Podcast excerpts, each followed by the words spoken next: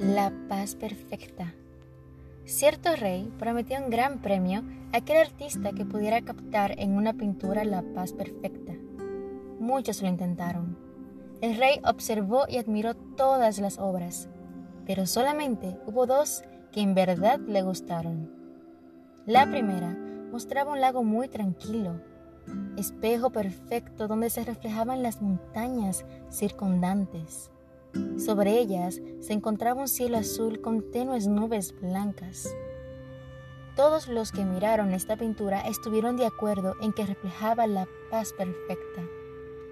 La segunda también tenía montañas, pero estas eran escabrosas. Sobre ellas había un cielo oscuro, del cual caía un impetuoso aguacero con rayos y truenos. Montaña abajo parecía retumbar un espumoso torrente de agua.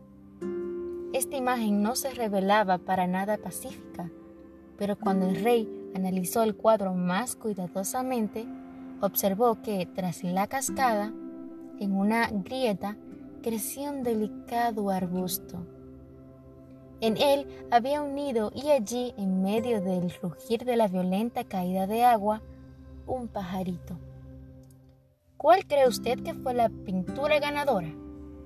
El rey escogió la segunda, la paz, explicó. No significa estar en un lugar sin ruidos, sin problemas, sin dolor. Significa que aún en medio de estas circunstancias, nuestro corazón puede permanecer en calma. Este es un relato más gracias a la colección La culpa es de la vaca.